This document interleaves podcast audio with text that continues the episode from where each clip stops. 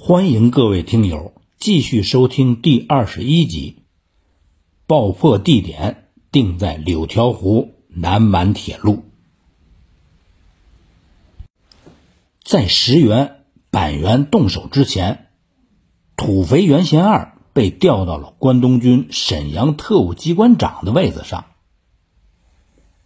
这位板垣在日本陆军士官学校的同学来到沈阳之前。正在天津搞一个谋略，他想把一些北洋系的老人和新手拉拢在一块堆儿，组成一个反蒋介石和张学良的小团体。后来虽然是没搞成，但是在这个节骨眼上，张学良的十一万东北精锐被调进了关内。九一八事变之后，土肥原得意地说：“把东北军忽悠进关内。”是他的杰作，实际上啊，纯粹就是瞎猫碰上死耗子。那时候啊，他还不知道石原要闹事儿呢。正在这个时候，东京派人来了。东京当然不是聋子，也不是傻子，从内阁到军部都密切关注着海那边的动向。他们几乎在同一时间都听说了那里的年轻人要闹一闹的消息。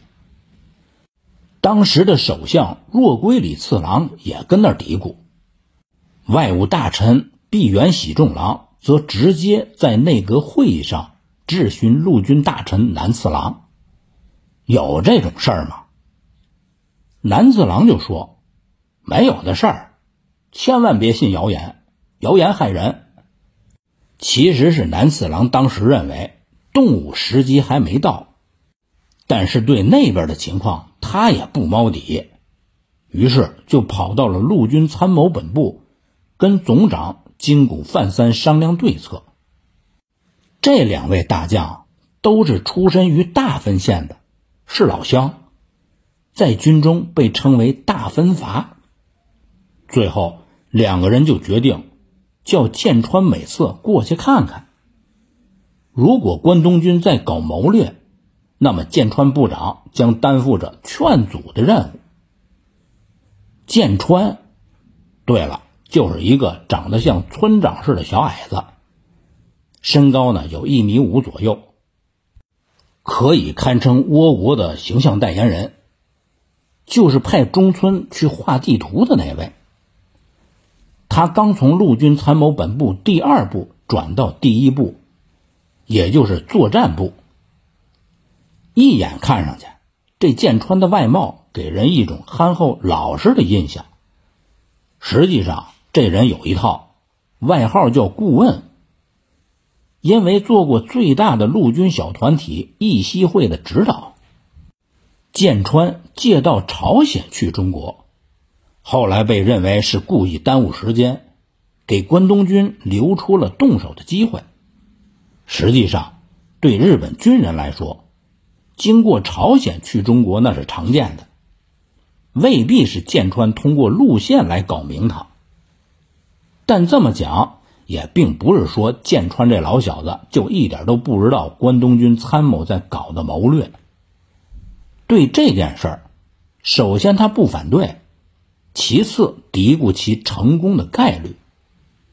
总之，一九三一年九月十五日，剑川村长从东京出发了。剑川离开东京的前一天，日本陆军政变狂参谋本部俄国课课长桥本新五郎给石原、板垣连续发了三份急电，要他们提前动手。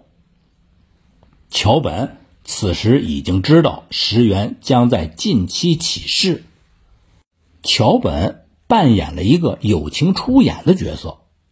后来，据花谷正爆料说，他们的行动计划，陆军参谋本部和陆军省的同僚中，桥本新五郎知道百分之九十五。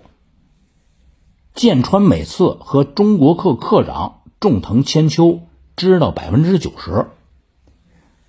永田铁山知道百分之八十五，陆军省军务局局长小矶国照和陆军参谋本部次长二公致重，他们知道是百分之五十。关东军司令官本庄繁和参谋长三宅光志是一无所知。这是怎么算出来的呢？而且是如此的精确。显然，花谷正有些个显摆自己主谋的位置了。得到桥本的电报之后，九月十五日的晚上，在沈阳特务机关，石原莞尔、板垣征四郎召集花谷正、金田新太郎、三谷清、川岛正、小野正雄、尔岛正范、明仓良，一共九个人开会。这里的主人土肥原去哪儿了？在东京呢。正向军部报告中村事件的解决进度。事件发生后，处死中村的关玉衡团长被东北军给藏了起来。日本方面的交涉就一直没什么成效。这个时候，最心里打鼓的倒是后来以自己参与事变为荣的花谷正。他就说：“要不咱先停下来。”金田新太郎说：“别介，他嚷嚷绝不能就此罢手，必须在剑川到来之前动手。”石原是不动声色，实际上也有一丝犹豫了。板垣突然没了主意，就这样吵吵了一宿，也没拿出个统一的意见。散会前，板垣叫住了石原，问他到底准备怎么办。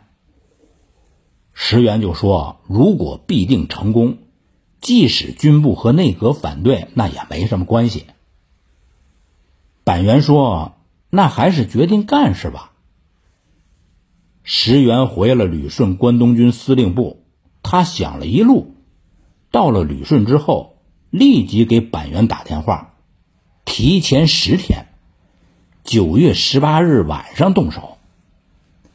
他说。关东军司令部这边由他来摆平，然后他又给花谷、金田、川岛打电话，让他们一切听从板垣的调遣。石原叫花谷负责爆破铁路的任务，把金田和川岛分到他的手下。金田告诉川岛，选派得力人物担当爆破重任，爆破的地点。就确定在柳条湖南满铁路段，距离沈阳城外东北军北大营八百米左右。川岛物色的人物是他手下的河本墨守。嘿，这人居然又姓河本。一九三一年的九月十八日，最忙的是板垣，一方面担当着事变前线总指挥的角色。一方面还得接待快到沈阳的剑川美次。一大早，板垣去了本溪，把剑川从本溪接到了沈阳。这时候已经是傍晚了。板垣作为关东军的代表，在本溪见到剑川后说的第一句话就是：“一切都没有问题。”这话说的很有学问。是满洲没问题，还是在满洲的行动没问题呀？板垣让花谷把剑川安排到日本人开的菊文酒馆，然后就跑回了特务机关。在那里，他开始以关东军司令部的名义下达作战任务。很快，花谷就回到了特务机关。剑川喝多了，这个时候。旅顺的石原陷入人生中第一次巨大的忐忑。沈阳那边天黑了之后，川岛带着他的中队向柳条湖方向急进。他在距离爆炸点三里地的文官屯设立了指挥所，随后把河本末守派了出去，后者则带领着七名士兵。摸向了柳条湖南满铁路段。这次爆破跟炸张作霖比，有个技术要求：因为石原后来补充了一个命令：爆破之后必须保证这段铁路还能顺利通过火车。石原担心一线的士兵真的把那段铁路给炸飞了。他想，如果要真是那样了，又是何苦呢？本来炸铁路啊，就是找个借口，意思意思就行了。炸完了再修，那不是傻子吗？石原的计划完美了，河本二世有难度了。这河本墨守估计了半天，最后决定使用四十小包黄色炸药，量不大。出发前，金田新太郎说：“再加上两包吧。”河本在铁轨边上埋好了炸药，他看表，指针指向了。一九三一年九月十八日二十二点二十五分。后来，花谷正用“明月落入高粱地，疏星点点，长空欲坠”来形容这个晚上。河本起爆了炸药，随后向文官屯的川岛中队、石虎台大队和沈阳特务机关同时发去电报，内容是一样的。东北军炸毁柳条湖南满铁路，我中队为保路护桥，决定向敌人进攻。永田铁山帮忙提供的老炮发挥了作用，炮弹呼啸着飞往了北大营，虽然不那么准，但是动静大。一阵炮击之后，川岛正和金田新太郎拔出了军刀。跳到了最前面，指挥南满铁路独立守备队第二大队第三中队的一百八十名士兵，率先向北大营发起了进攻。九一八事变就这样爆发了。金田还真有两下子，加完了两包炸药之后，量正好，把这一段的铁路枕木给炸毁了。铁轨只是轻微的有点弯，所以二十分钟后从长春那边开来的火车，在震动了一下之后，仍然是安全的通过了柳条湖铁路。得到爆破成功的消息之后，坐镇沈阳特务机关的板垣和花谷立即向旅顺关东军参谋长三宅光治和东京的陆军大臣南次郎发去了急电。十八日晚二十二时半许，暴力的东北军在沈阳北大营以西破坏南满铁路，袭击我守备队，与我前来之一部发生冲突。据报告，沈阳独立守备第二大队正向现场出动。随后又发出了第二封电报。北大营之东北军炸毁南满铁路，其兵力有三四个中队，随即逃入兵营。我虎石台中队晚十一时过后，正在与北大营之五六百敌军交战，并占领其一角，但敌军正在不断增加机枪和野炮，我中队正在进行苦战。野田中尉身负重伤。南次郎陆军大臣接到了电报之后，下意识的松了一口气。事件到底还是发生了。剑川美次在哪儿呢？他喝多了，正在菊文酒馆睡觉呢。他是真喝多了，还是假装喝多了？那已经不重要了。历史现在已经把他给忽略了，石原和板垣成了日本陆军真正的主角。事变爆发前不久，关东军司令官本庄繁才赶回旅顺。此前十来天，这位司令官一直视察南满铁路的日本驻军，他的参谋长三宅光治一字一句的念着板垣发来的电文。关东军的参谋们都围在他的身边。刚刚上任一个来月的本庄，有一种亲历改变日本命运的大事件的感觉。遗憾的是，整个计划他并不清楚。还有别的对策吗？有人在本庄耳边说。他一看是石原莞尔。事变爆发时的关东军主力是多门二郎的仙台第二师团，师团司令部在辽阳，兵力分布在旅顺、沈阳、长春、公主岭、海城、铁岭、鞍山等地，实际的兵力一万零四百多人。此外，在南满一带。有六个独立守备大队，接近五千人，加上宪兵、警察、在乡军人、武装的侨民，总人数有两万多人。驻沈阳的是这个师团的平田幸宏第二十九联队。在板垣的调遣下，独立守备队第二大队长岛本正一。率其他中队投入进攻北大营的战斗。这名一直不知道行动计划的大队长还有点反应不过来。板垣又以关东军司令部的名义，把守卫在铁岭的独立守备队第五大队给调来了。凌晨四点加入了进攻，随后又令平田联队进攻沈阳。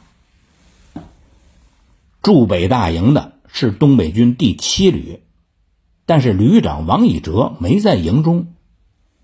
营地里的最高指挥者是该旅的参谋长赵振藩。遭到日军突袭后，赵振藩急报东北军参谋长荣臻，问怎么办，打不打？荣臻一个电话就挂到了北平，但是没找着张学良。他给北大营的回复是。先别还手。张学良当然没有从人间蒸发。当金田新太郎和川岛正带着一百多日本鬼子打北大营的时候，他正在前门的戏院看梅兰芳的演戏呢。后来总算是被荣臻联系上了。张学良也慌神了，马上就召集部下商量对策。张学良得到的第一个信息是荣臻的日军进攻北大营怎么办？日军当然不是冲着北大营菜地里边的青菜去的，也不是要搞点营房住住。北大营放了一个旅，任务是卫戍沈阳。日军打北大营，那最终的目的当然是驱逐和消灭这里的东北军，然后占领沈阳。这是个简单的逻辑判断。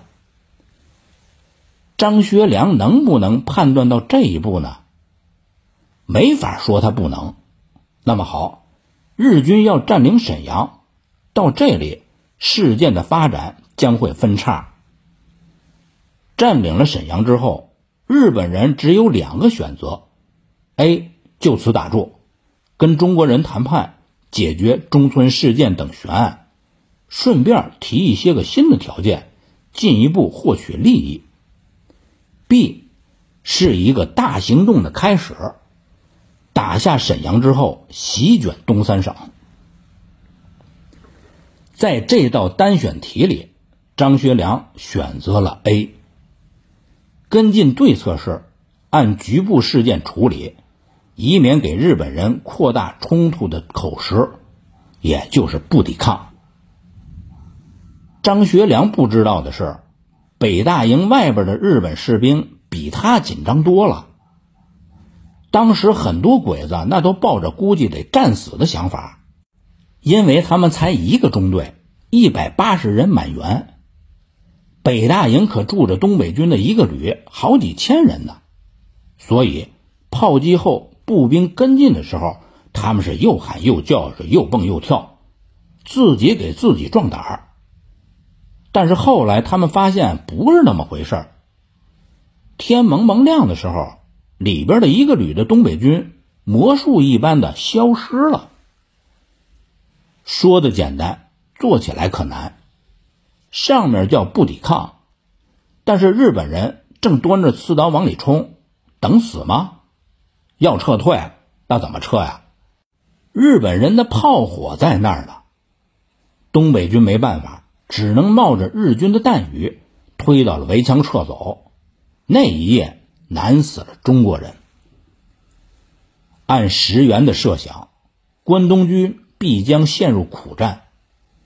即使顺利的话，占领沈阳、驱逐东北军，至少得用三天的时间。令他没想到的是。当平田联队于十九日上午十点开进沈阳的时候，距离柳条湖爆炸十二小时不到，日军伤亡二十四个人，东北军扔下了两百多具尸体，沈阳陷落了。事变爆发当天，国民政府军事委员会委员长蒋介石在南京中山码头上了“永绥号”军舰。前往南昌督剿红军。九月十九日，当蒋介石到达江西湖口的时候，在军舰上接到了来自上海的急电。上海的消息不是来自沈阳，而是来自东京，说东北有变。随后，南京那边才接到张学良的电文，于是政府急电蒋介石。要求其回京商议对策。蒋介石从湖口赶到南昌之后，随即又乘飞机返回了南京。在南昌的时候，蒋介石给张学良发去了电报，中克抵南昌，接沪电知日兵昨夜进攻沈阳。据东京消息，日以我军有拆毁铁路之计划。其借口如此，请向外宣传时，对此应力避之。尽情盼时刻电告。九一八事变和黄姑屯事件是一样的，是关东军主谋下的擅自行动。事变爆发后的转天，日本首相若龟李次郎向天皇抱怨。我手上既没有外务省的报告，也没有陆军省的报告。至于军方那边，陆军大臣南次郎和参谋总长金谷范三顺坡下驴。既然关东军已经开启了祸端，就先看看形势再说。在关东军激情邀请下，日本驻朝鲜军司令官林显十郎。已派军队进入了中国境内了。他的参谋神田正种果然是发挥了作用。关东军的参谋片仓中后来在《满洲事变机密政略日志》中这样感慨的写道：“如果驻朝鲜日军不来增援，结局不过是重蹈昭和三年事变皇姑屯事件的覆辙而已。”不设法将其牵扯进来，一片苦心很可能化为泡影。其实他多虑了。我们可以原谅张学良对风云突变的沈阳局势的误判。那么随后关东军进攻锦州时候，张的做法就叫人是彻底无语了。事变之后，张学良把辽宁省政府迁到了锦州。东北边防军司令长官公署也挪到了那里，把东北军主力近二十万人都聚集在了锦州的周围。一九三一年的年底，关东军决定打锦州，说是打，其实步兵并没有跟过来，只是派了飞机轰炸。哎，这关东军当时不是没有飞机吗？那飞机哪来的呀？说起来令人苦笑，是在沈阳缴获的。当时张学良的东北军有飞机三百多架，都拱手送给了日本人。而此时南京国民政府有多少架飞机呢？一百多架。之所以先派飞机炸，是因为日本人也有点含糊。锦州有近二十万的东北军，他们关东军才多少人呢？沈阳的东北军没有抵抗，那锦州的大军呢？关东军做出了进军锦州的计划之后，东京的陆军参谋本部连下了四道命令，让他们马上驻守，别再妄动了。军部对内里的局势是完全没底，担心一旦张学良集结在锦州的大军抵抗起来，关东军的那点人会被立即下了混沌。但是此时的石原、板垣已经完全靠赌了，把这四道命令扔到了一边。当然，这俩人把持下的关东军司令部也明白，在违令之后。他们也就站到了悬崖边上了，除了取胜之外，已经没有别的路可走了。这个时候，全国都在看锦州。此时，南京国民政府明确下令，叫张学良指挥东北军进行抵抗，不得再放弃锦州。但结果是，关东军刚在锦州扔下了几颗炸弹。张学良就决定一枪不打的放弃锦州，把近二十万东北军全部撤进了山海关。张的理由是缺少武器和中央的支持，不想做无谓的牺牲。张学良没叫东北军还手，但是他的手下黑龙江的马占山将军还击了。一九三一年十一月四日。在嫩江桥打响了对日抗战的第一枪，中共领导的部队也开始了漫长的十四年抗战。